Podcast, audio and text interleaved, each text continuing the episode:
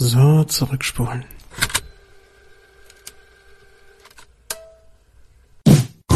Die Rückspultaste Midnight Special. Ja, guten Abend, liebe Hörer, und herzlich willkommen zu einer neuen Midnight Special Folge von Die Rückspultaste. Ich bin's wieder, euer Sebastian. Ja, was ist ein Midnight Special? Vielleicht fange ich mal auch für unsere neuen Hörer nochmal an zu erzählen, ganz kurz, was ist überhaupt die Rückspultaste selbst? Die Rückspultaste, wenn ihr da eine normale Folge und kein Midnight Special von hört, dann sind das irgendwelche tollen großen Themengebiete, die wir aufarbeiten und die wir auch zu zweit, dritt, viert oder fünft aufarbeiten und versuchen, über dieses schöne Popkultur-Medienthema in unsere Kindheitserinnerungen einzudringen. Und wenn ich eine Midnight Special Folge mache, dann heißt das, dass der Serverplatz für den Monat noch nicht ausgenutzt ist und dass ich mich entweder alleine oder aber mit ein paar wenigen Freunden vor das Mikrofon setze und über ein Thema rede, was vielleicht ein bisschen schneller abgehandelt ist. Einfach um euch auch inmitten des Monats nochmal ein bisschen Content zu bieten hier bei der Rückspultaste. Dass nicht immer nur bis zum Monatsende auf eine neue Folge gewartet werden muss. Also, da sind wir wieder. Und unser heutiges Thema, ich gehe mal direkt in Medias Res, sind die Blackwell-Spiele. Die Blackwell-Spiele, das sind Grafik-Adventures und über solche wollen wir bestimmt auch mal irgendwann reden oder haben wir auch schon geredet. Ich weiß immer nicht, wann ich diese Midnight-Special-Folgen, die ich hier schon ein bisschen vorproduziere, verwurste und dazwischen schiebe. Wir werden also auf jeden Fall auch mal über klassische Computerspiele reden, aber heute reden wir halt über die Blackwell Abenteuerspiel oder Adventure Spielreihe. Die hat auch ehrlich gesagt gar keinen richtigen Retro-Bezug in unsere Kindheit rein, weil sie von 2006 bis 2014 gemacht wurde. Aber ich halte sie trotzdem für besprechenswert, denn wenn man diese Spiele startet, und ich habe bis jetzt erst das erste gespielt, wenn man diese Spiele startet, dann sieht man eine Grafik, wie man sie heutzutage gar nicht mehr kennt. Man sieht VGA-Grafik, man sieht große Pixel und man sieht es so, wie man Anfang der 90er Jahre, als wir so in unseren Teenager-Jahren waren, Adventure-Spiele gemacht hat. Also wenn man die Grafik so anschaut, dann denkt man sich, ja, das könnte jetzt irgendwas von 1992 sein, das jetzt nicht so einen grafischen Feinschliff erreicht, wie vielleicht die Spiele von LucasArts, denen wir sicherlich auch mal eine ganz eigene Folge widmen wollen. Und bei LucasArts, da waren die grafischen Hintergründe immer irgendwie schön gemalt erstmal und dann wurden sie eingescannt und dann waren die zwar auch VGA und grob pixelig, aber sahen noch ganz besonders schön aus. Spieler von Monkey Island, die kennen das. Und bei Blackwell, das sieht da tatsächlich alles noch ein bisschen einfacher aus, aber man hat halt auch diesen Look. Also, sei es drum. Wenn man diese Adventures spielt, dann hat man das Gefühl, man spielt etwas, was aus der Zeit gefallen ist. Und gerade deswegen finde ich es für die Rückspultaste irgendwie sehr interessant. Ja, und das ist eine Spielreihe und wie ich auch gerade schon angekündigt habe, habe ich bisher erst nur den ersten Spielteil gespielt. Der hieß Blackwell. Ich habe es jetzt vergessen, jetzt muss ich mal eben nachgucken, gib mir einen Moment. Sehr gut, dass ich das am Computer aufnehme, da kann ich immer parallel gucken. Und das Interessante oder tja, das Besondere hier daran ist, die fangen halt alle an mit Blackwell und dann kommt noch ein anderes Wort und deswegen muss ich hier mal schauen, wie ist denn das zweite Wort? Dadurch sind die sehr verwechselig. Finde ich von der Namensgebung und vom Marketing her vielleicht ein bisschen ungeschickt, die so zu benennen. Aber gut. Der erste Teil, so, da haben wir es, heißt Blackwell Legacy. Und den habe ich jetzt gerade gespielt. Und bevor ich an die anderen vier Teile gehe, die ich auch hier in dieser kleinen Folge besprechen werde, werde ich jetzt erstmal über den ersten Teil sprechen, weil ich nicht möchte, dass meine Rezeption von Teil 2, 3, 4 oder 5 die vom dem ersten Teil, der jetzt so ganz unmittelbar ist, denn, denn den habe ich erst vor 20 Minuten ausgespielt, färbt. Ich möchte euch quasi mitnehmen durch diese Spielreihe und unmittelbar euch meine Erfahrungen dazu sagen. Also Blackwell Legacy habe ich gespielt und worum geht es?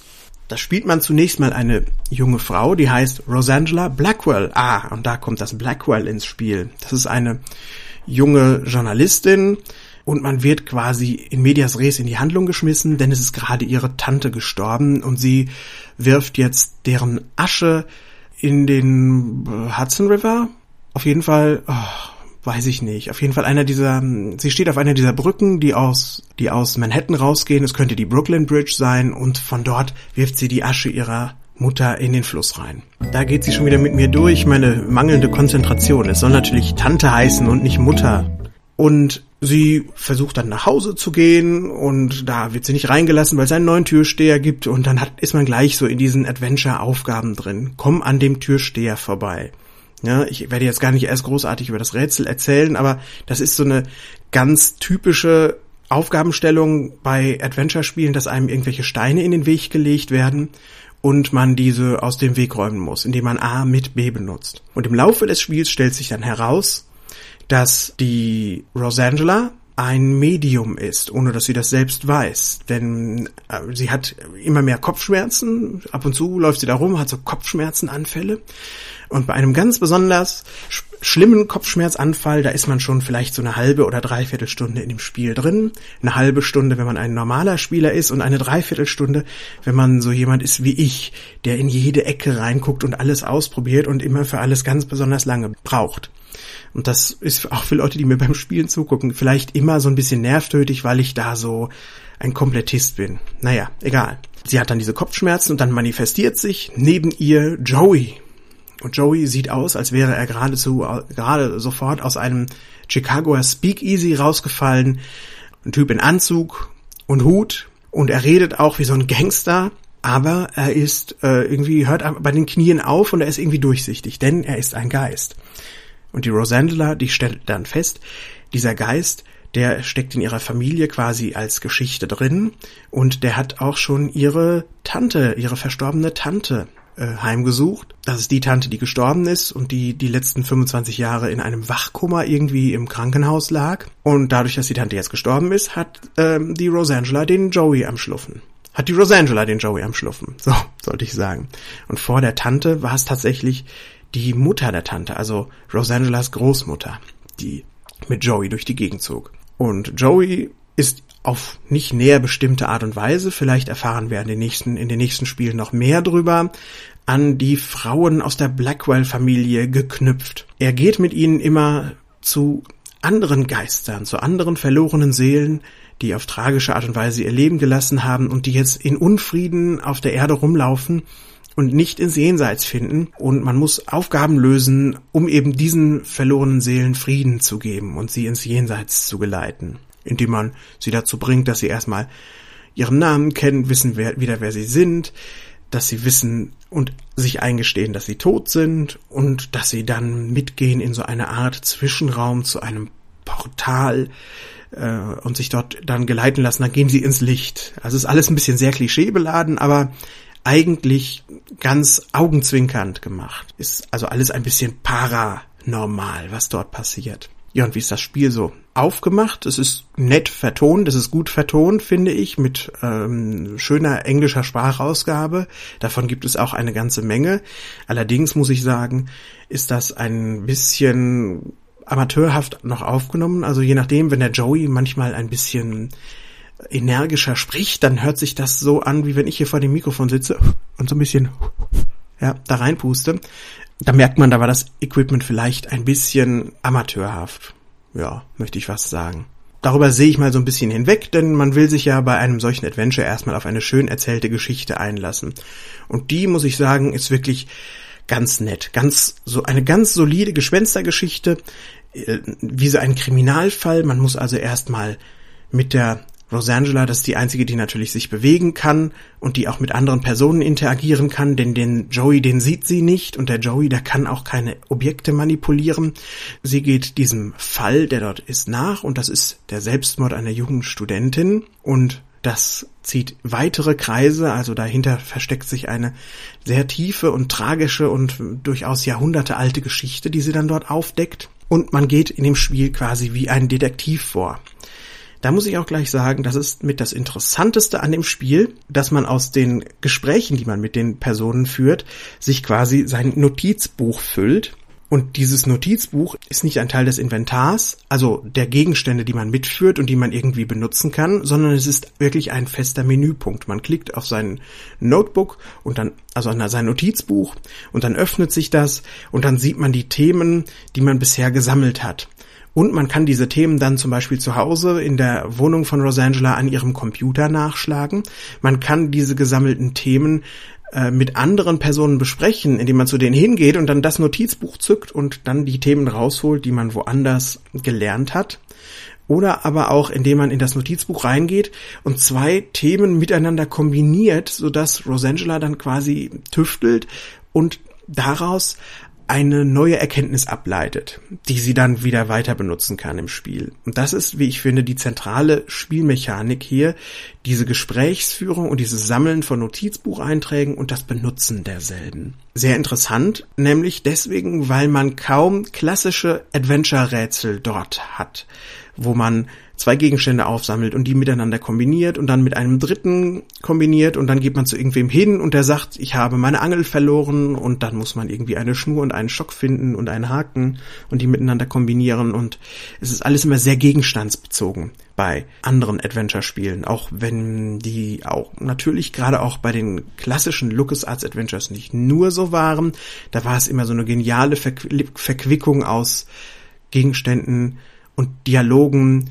und Charakteren und auch ein bisschen Timing dabei. Aber hier bei den Blackwell Adventures, zumindest bei dem ersten, bei Blackwell Legacy, da geht man hauptsächlich durch die Gegend und sammelt Informationen und kombiniert die miteinander.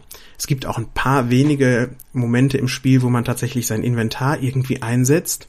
Aber, und das finde ich geradezu unerhört, das Inventar kann man nur miteinander benutzen. Das heißt, du kannst Gegenstände, die du mitgenommen hast, nehmen und mit einem anderen verwenden, aber nicht ins Spielfeld reinziehen und sagen, den Stein, den ich da hinten aufgehoben habe, den möchte ich jetzt benutzen mit dieser Brandmeldeanlage, um die Scheibe einzuschlagen. Das geht nicht. Das lässt dieses Spiel einfach nicht zu. Und da finde ich, ist die Spielmechanik schon sehr limitiert. Und die paar Momente, wo man tatsächlich Gegenstände mit dem Bildschirm benutzen muss, da ist das auch sehr unglücklich gelöst, finde ich. Und da muss ich sagen, da kriegt das Spiel echt Abzug von mir, weil man nimmt nicht den Gegenstand aus dem Inventar, zieht ihn aufs Spielfeld und klickt dann auf den Gegenstand, mit dem man es benutzen will, sondern man muss sicherstellen, dass man den Gegenstand im Inventar hat man klickt auf den Gegenstand, der da liegt oder der da steht, mit dem man es benutzen will. Und dann erscheint die Möglichkeit, den Gegenstand, den man besitzt, mit diesem Gegenstand, der da rumsteht, zu benutzen, als Dialogmöglichkeit. Also auch da geht es wieder komplett nur über Dialoge. Und das finde ich ein bisschen verkürzt.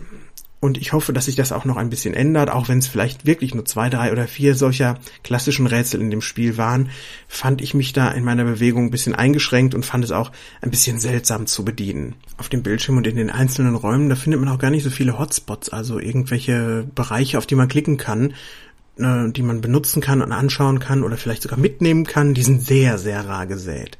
Da merkt man, das kommt bei diesem Spiel gar nicht so auf die klassische Adventure-Mechanik an. Ja, wie sieht denn das Spiel aus? Ich finde, es sieht natürlich aufgrund der Pixelgrafik total retromäßig und schön aus. Ähm, die ist ein bisschen eher am Computer gezeichnet, würde ich sagen. Sehr, sehr perspektivisch mit Fluchtpunkt.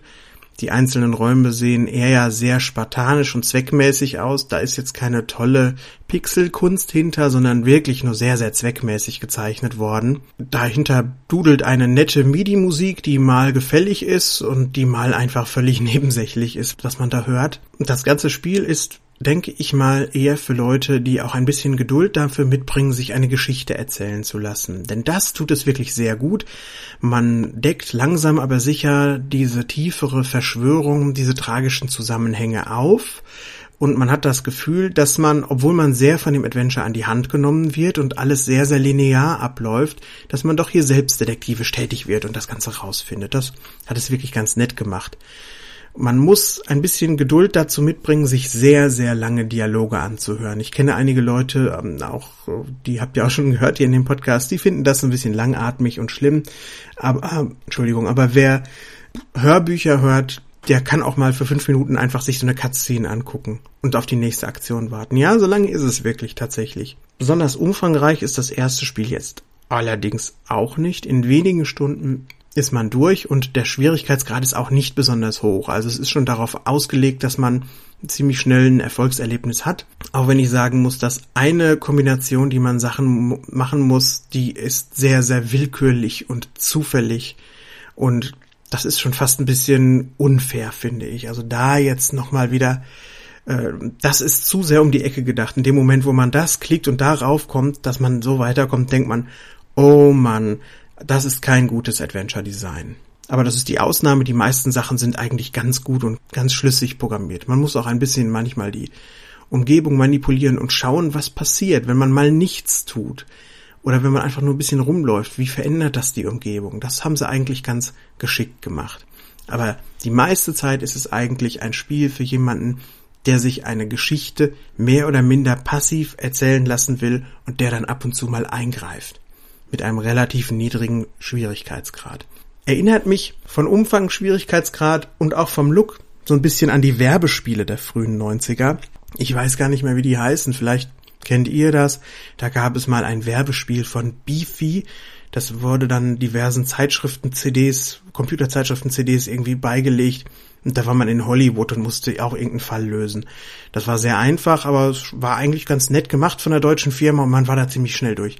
So, und aber mit einer deutlich besseren Geschichte ist ungefähr Blackwell Legacy angesiedelt.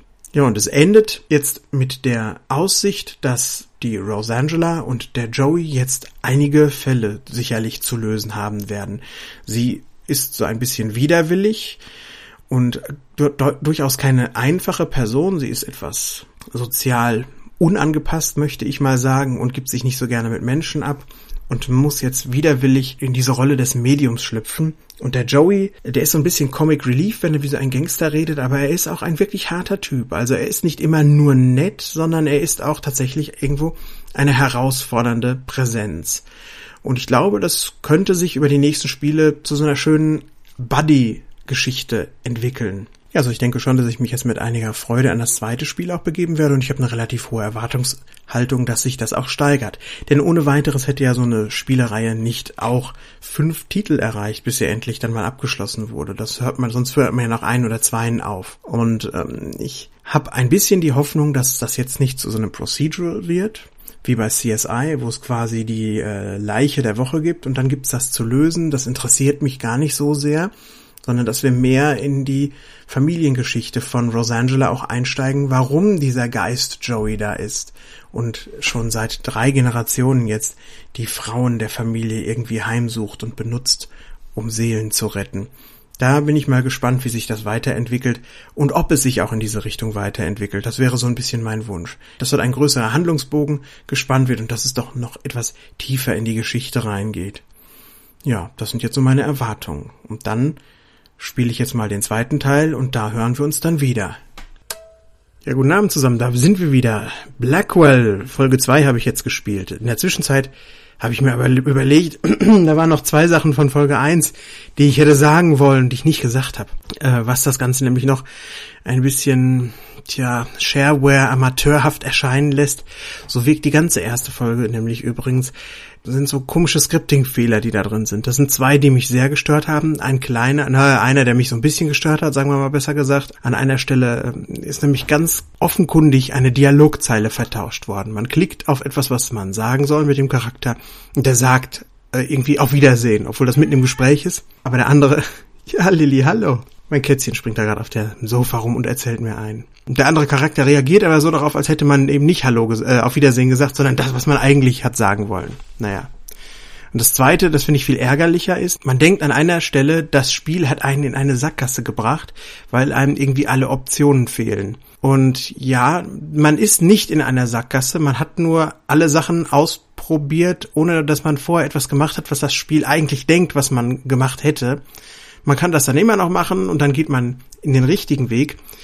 Aber erstmal sieht es so aus, als hätte man sich in eine Sackgasse manövriert. Und da muss ich sagen, das ist nicht so cool. Da muss man äh, besser skripten, dass der Spieler ein besseres Gefühl hat, dass er auch immer noch weiterspielen kann tatsächlich. Jetzt aber genug von Blackwell 1, von Blackwell Legacy. Ich habe heute fertig gespielt. Blackwell Unbound, den zweiten Teil.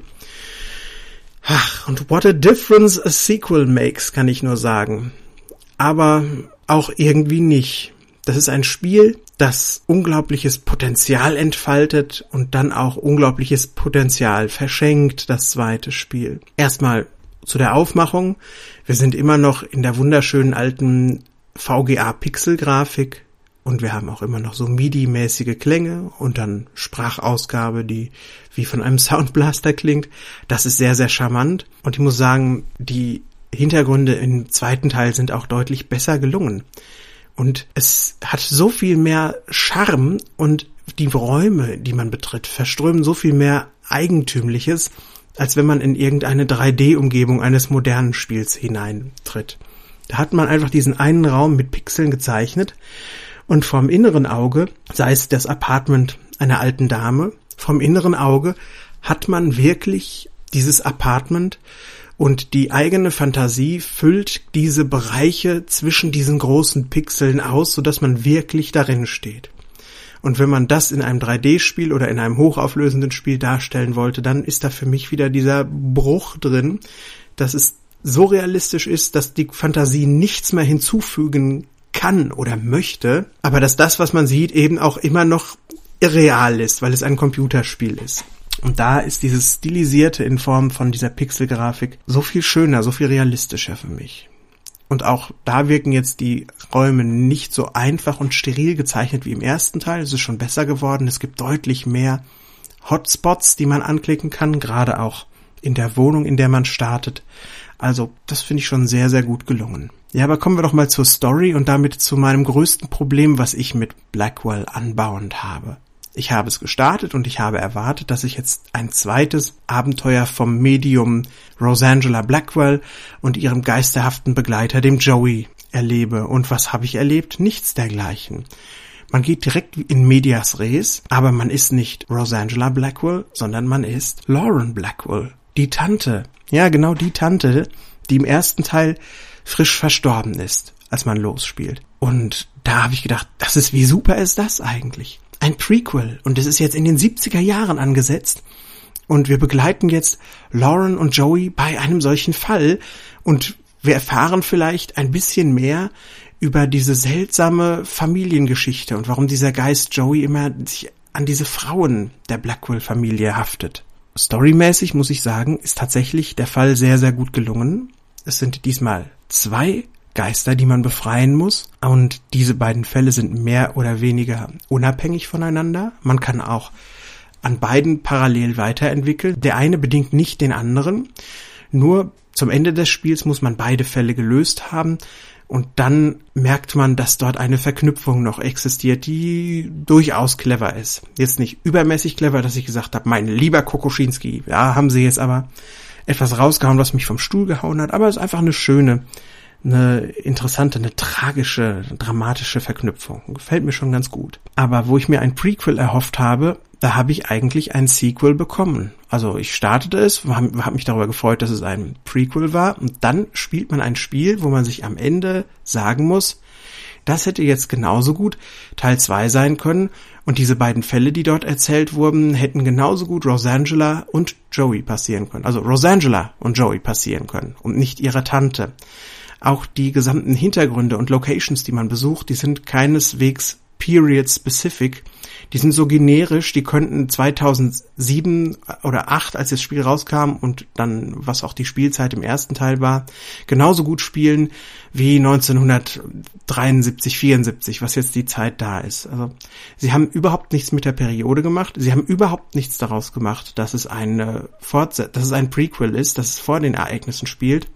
Ich kann nur hoffen, dass es in den Teilen drei, vier oder fünf nochmal wieder aufgegriffen wird und dann zusammengeführt wird. Aber so war es die vertane Chance eines Nicht-Prequels.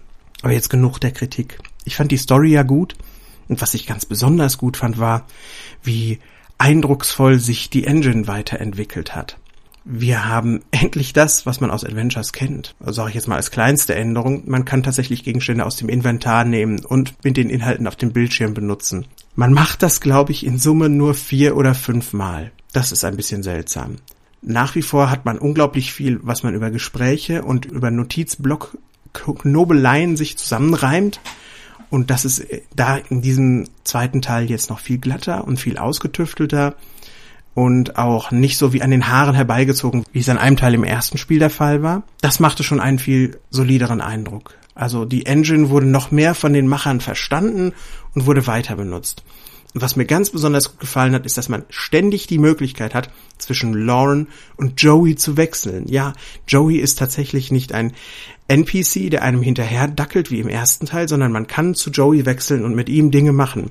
Zum Beispiel durch verschlossene Türen gehen und dann dort hinter etwas in seiner nicht körperlichen Form klären. Das ist total super, finde ich das. Und dann kann man natürlich wieder zu Lauren zurückschalten und die spricht dann mit Leuten in der realen Welt und benutzt dann Dinge.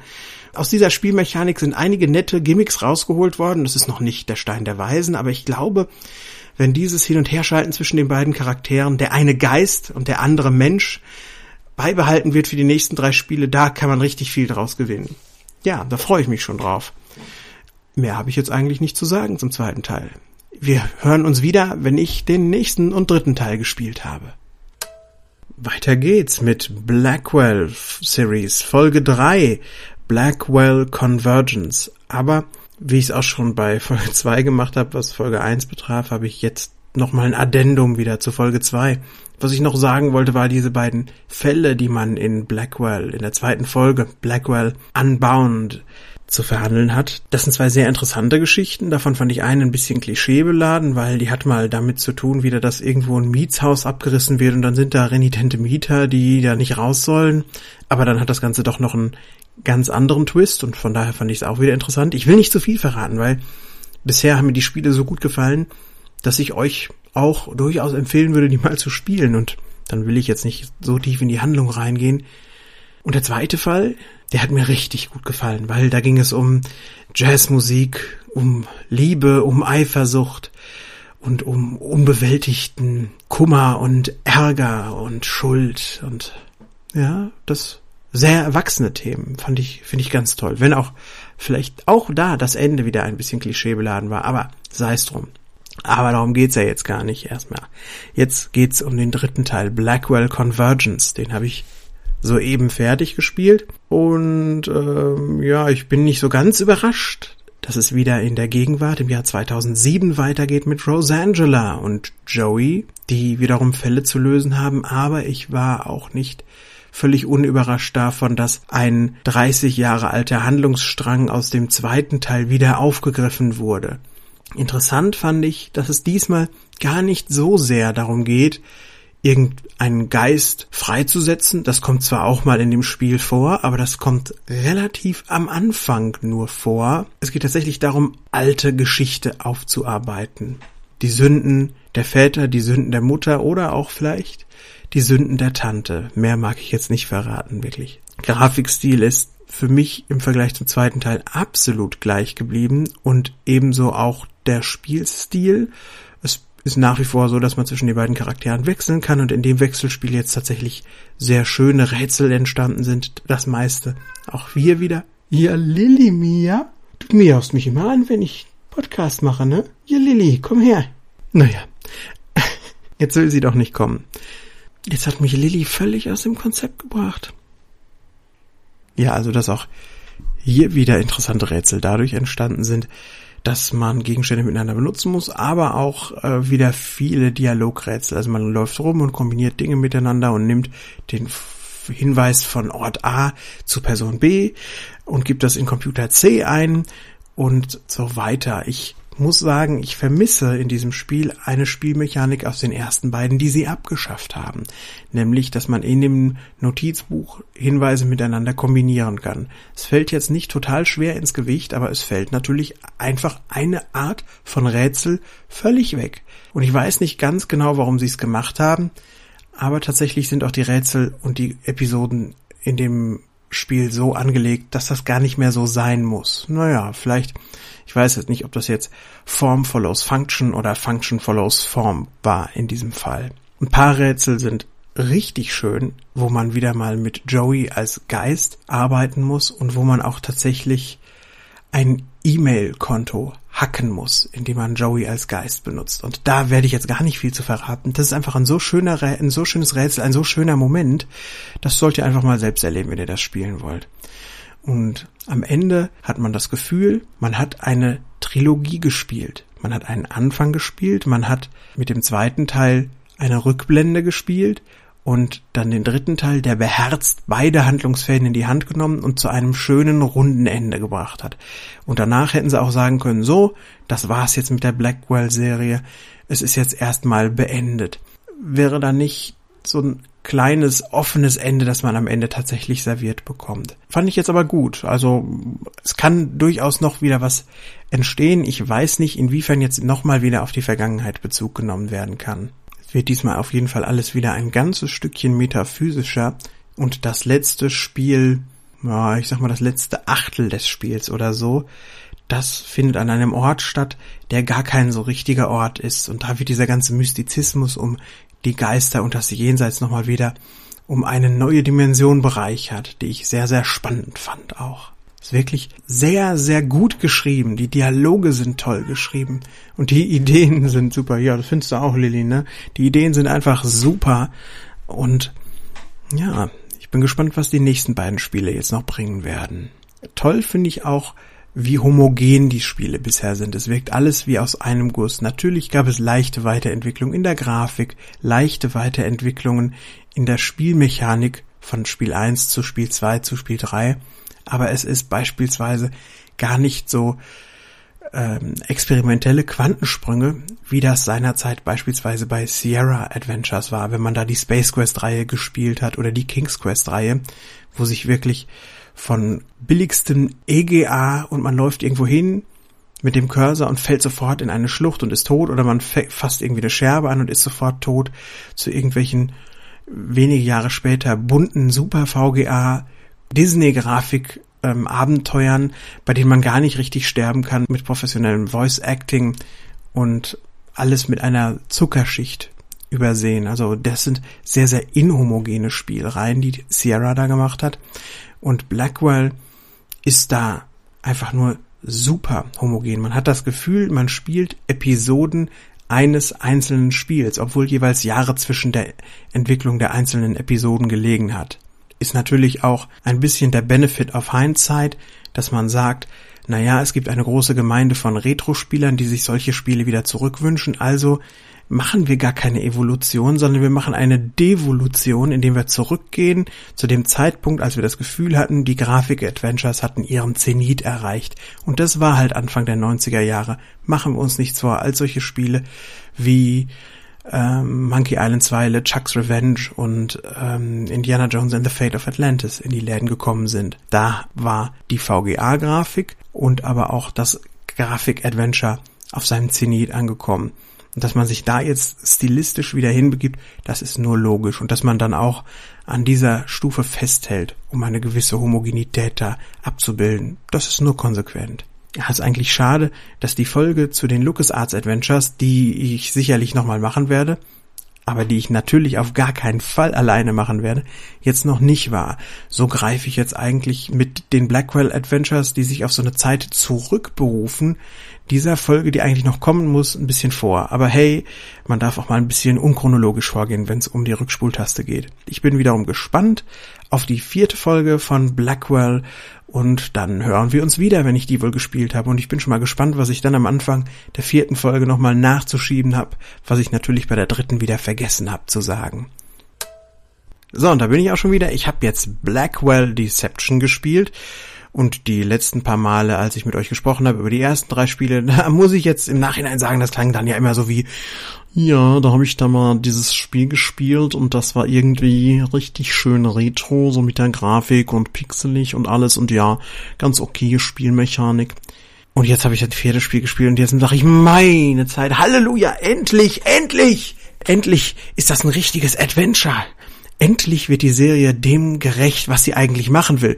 Die ersten drei Folgen hatten ja eine tolle Story und haben das irgendwie weiterentwickelt, aber jetzt spielt man ein Adventure mit Schauplätzen, mit Gegenständen, die sich miteinander kombinieren lassen, mit richtiger Detektivarbeit, mit Kombination mit Notebooks cracken, mit äh, Schlüssel klauen, mit wirklich ganz tollen spielmechanischen Auswüchsen. Mann, warum nicht gleich so eigentlich? Ich muss sagen, das war bisher eine der lohnenswertesten Spielerfahrungen der letzten Jahre. Da kann ich jetzt auch gar nicht großartig was zu sagen, weil es einfach so, so rund und so schön war und so eine tolle Story erzählt hat. Ähm, herrlich.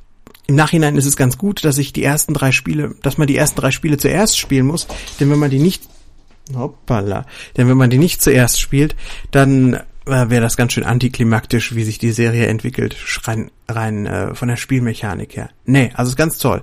Ich habe ein bisschen damit gerechnet, muss ich gestehen, dass wir jetzt in dem geraden Spiel, das ist ja die Nummer 4, wie in der Nummer 2, die ja auch ein gerades Spiel war, wieder zurückgehen in die Vergangenheit und wieder von der Tante von Rosangela erfahren. Aber nein, es geht weiter an der Stelle, wo wir aufgehört haben, paar Monate später. Die Story, ach, ich kann das immer nicht verraten, weil ich ja eigentlich jetzt gerade mehr denn je euch empfehlen möchte, spielt da doch mal rein. Ich muss auch sagen, ich habe die Spiele, die ersten vier Spiele, die bekommt man in einem Bundle. Und das Bundle, das bekommt man bei einer großen Online-Plattform mit fünf Buchstaben, bekommt man das für 16, 17 Euro. Das ist schon ein guter Preis. Aber es gibt auch eine große DRM-freie Online-Plattform, wo man Spiele genauso gut legal erwerben kann. Und da gibt es dieses Bundle für unter drei Euro. Ich möchte jetzt alle vier Spiele in einem Paket für unter drei Euro. Drei Buchstaben hat diese Online-Plattform. Ich mache jetzt keine Werbung für irgendwas. Ich will nur empf euch, euch empfehlen, solltet ihr euch wirklich jetzt, nachdem ihr das alles gehört habt, mal für die Spiele interessieren, dann guckt euch mal ein bisschen um und schaut, wo es denn gerade aktuell am günstigsten zu bekommen ist. Das wäre sehr empfehlenswert. Tja, was kann ich euch eigentlich über die Geschichte sagen? Sie greift wieder ein bisschen die Themen der letzten Spiele auf, wo sich gefragt wird, was ist eigentlich ein Medium und was ist die Aufgabe eines Mediums und ähm, was passiert, wenn ein Medium, das den Leuten ins Jenseits helfen soll, scheitert? Was passiert, wenn es von der richtigen Bahn abkommt? Was gibt es für Mächte, die sich ihm entgegenstellen können? Und all das wird in dieser ganzen Tragik ausgeleuchtet auch, die dort tatsächlich entsteht. Da hat mir tatsächlich wieder die VGA-Grafik, die keine echte VGA-Grafik ist. Man merkt das jetzt mittlerweile. Die Pixel sind zwar so 320 mal, weiß ich nicht, wie die Auflösung ist. Ein Computerspezialist würde da jetzt mehr zu sagen können. Die Auflösung sieht so aus, aber wenn man in den Hintergrund geht, dann wird die eigene Spielfigur kleiner und dann werden auch die Pixel kleiner und dann wird es, wenn man dann so hinten reinläuft, wird man auf einmal hoch aufgelöst, so hinten am Horizont. Ähm, sieht ein bisschen ulkig aus. Allerdings vielleicht besser als damals bei Monkey Island, wo man dann zu so drei, vier Pixeln wurde, wenn man dann irgendwo über in Melee Island dann mal durch diesen großen Torbogen durchging und man nicht mehr so richtig zu sehen war. Was wollte ich eigentlich sagen? Kinders, ich komme immer ab. Aber dafür ist sie ja auch da, die Rückspultaste, dass man auch mal ein bisschen ähm, sich in den eigenen Erinnerungen und in dem, was man eigentlich sagen will, ein wenig verheddern kann. Genau, wo die VGA-Grafik geholfen hat, diese quasi VGA-Grafik, das ist einfach diese Geschichte zu fassen. Es passieren unglaublich viele Tode und auch wenn die nie so on camera passieren, vielleicht bis auf ein, zwei oder so, ist das eine super morbide Geschichte und tragisch und schlimm, wie die Leute da umkommen. Und wenn das jetzt eine super hochauflösende Grafik wäre, hätte ich da, glaube ich, meine Probleme mit, weil du dann zu unmittelbar da dran bist und dann wirkt das Ganze tatsächlich so CSI-mäßig brutal, wie es im echten Leben fast schon wäre. Aber durch die VGA-Grafik, die tatsächlich diesen lustigen LucasArts Comic-Stil hat, wird das Ganze nicht ins Lächerliche gezogen, aber das bekommt so eine Kunstebene darüber, so dass man es nicht so schlimm und erdrückend und tragisch. Ja, man findet das schon ein bisschen so, aber man empfindet das nicht so, dass es einem richtig auf der Seele lastet. Es nimmt dieser Tragik ein bisschen die Schärfe, aber es macht das Ganze auch etwas elegischer, möchte ich fast sagen. Da kommt so eine gewisse Melancholie rein in diese traurigen Pixelzeichnungen, die man bei irgendeinem so Versuch von etwas dreidimensional realistischem nicht so nicht so wahrnehmen würde. Da hält man sich, sich dann vielleicht zu sehr an der Oberfläche auf. Also da ist diese Retro-Darstellungsweise nicht nur der Versuch, irgendwo eine vergangene Zeit heraufzubeschwören, was es sicherlich auch ist, aber auch einfach ein Stilmittel, um mit dieser Geschichte die Emotionen auf eine Art und Weise zu transportieren, wie es anders schwieriger wäre, wie es anders schwerer verdaulich wäre und wie es auch anders weniger künstlerisch einfach erscheinen würde. Ja, und nach einigen Spielstunden, deutlich mehr Spielstunden als bei den ersten dreien, äh, geht dann auch dieses Spiel zu Ende. Aber ja, das ist die eine vertane Chance an diesem Spiel. Man muss so viel kombinieren und so viel kluge Rätsel lösen. Man ist so stolz auf sich, wenn man auf die Lösung kommt.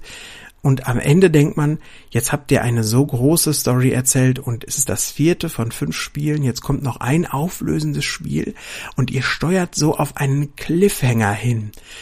Zieht doch mal einfach diesen Cliffhanger durch. Beendet dieses Spiel doch mal wie The Empire Strikes Back, sodass wirklich der letzte Teil dann so ein bisschen wie Phönix aus der Asche sein kann und dass es ein besonderes gutes Triumphgefühl ist.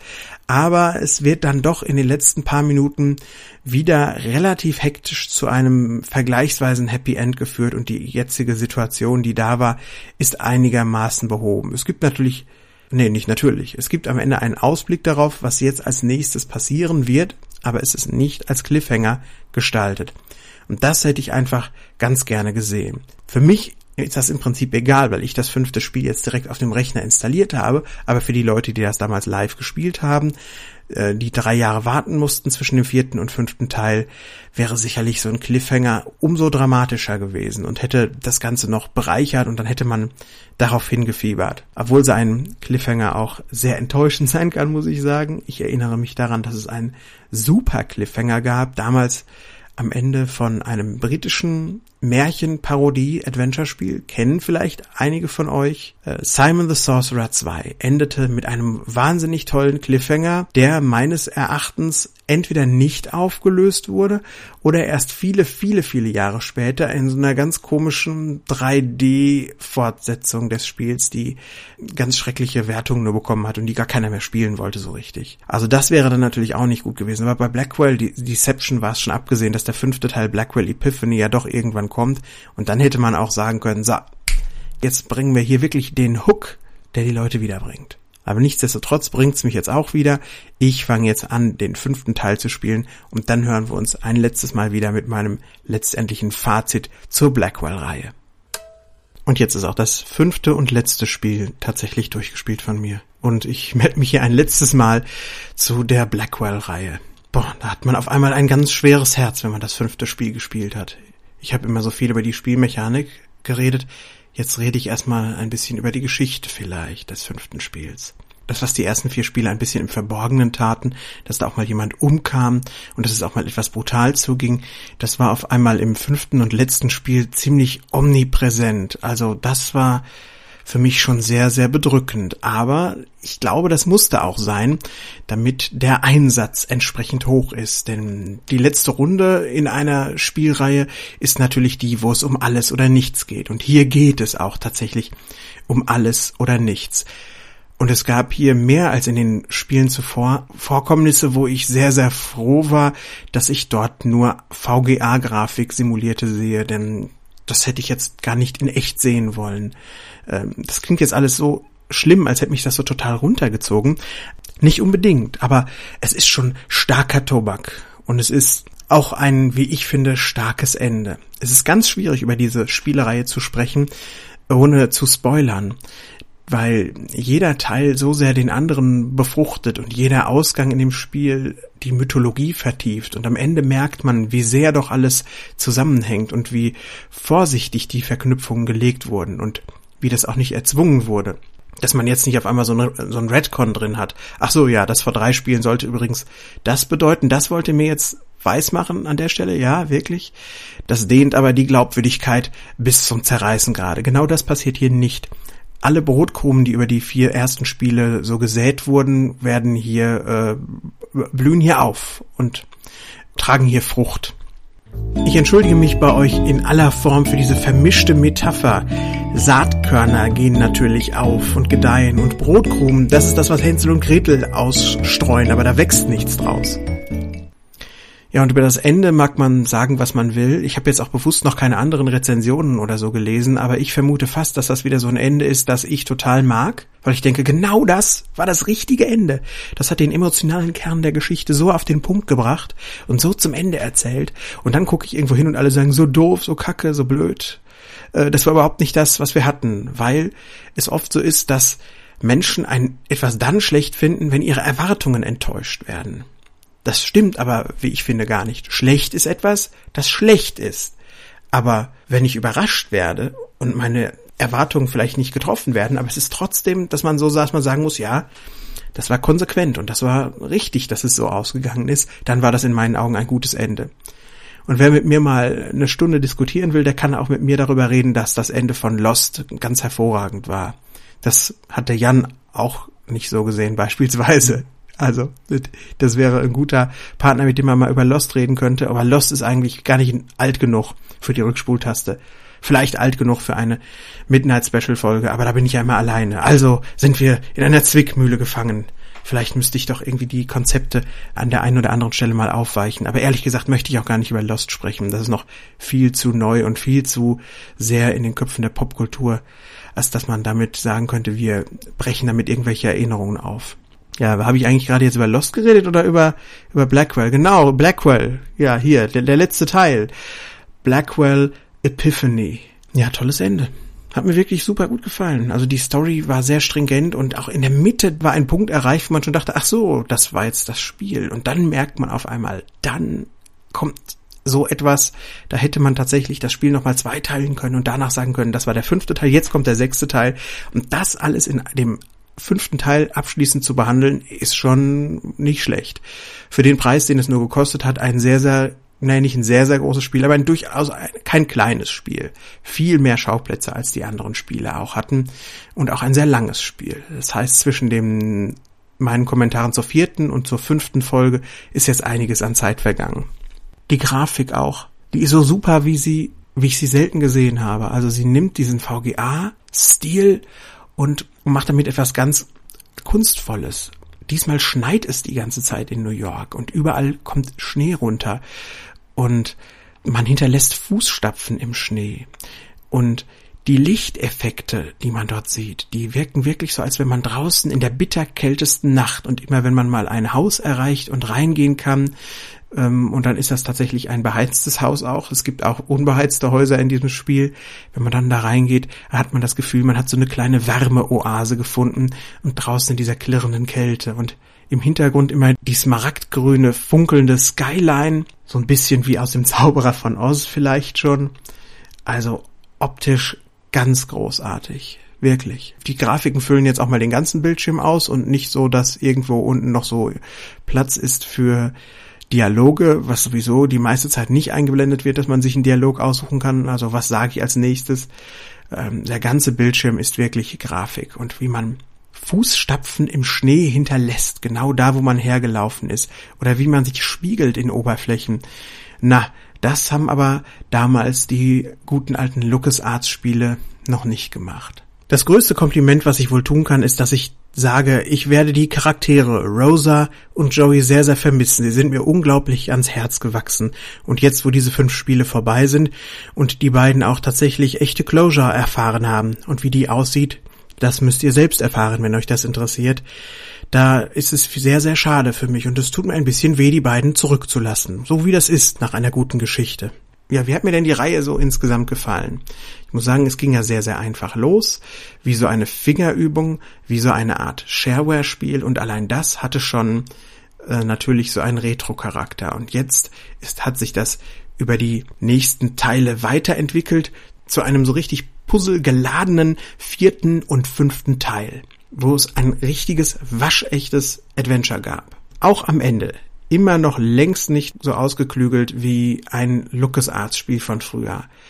Aber doch um Längen besser als äh, der Sierra-Schmarrn, mit dem ich immer nie so richtig was anzufangen wusste.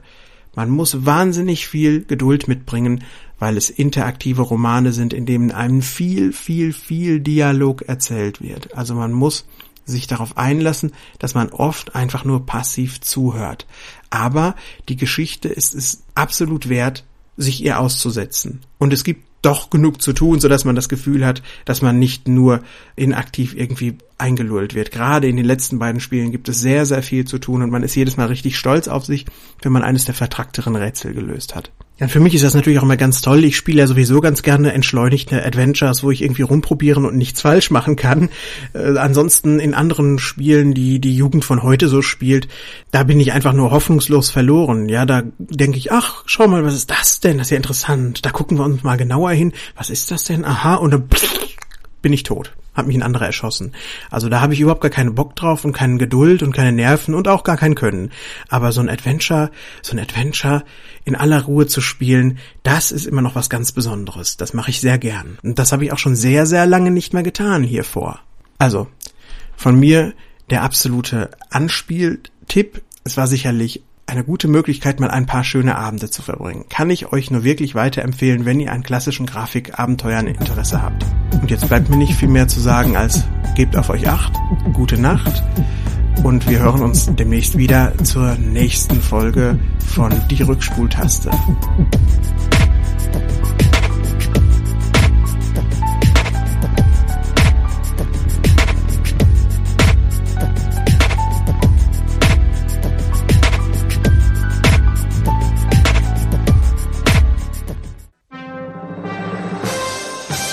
Eine Rückspultaste 2016 Produktion.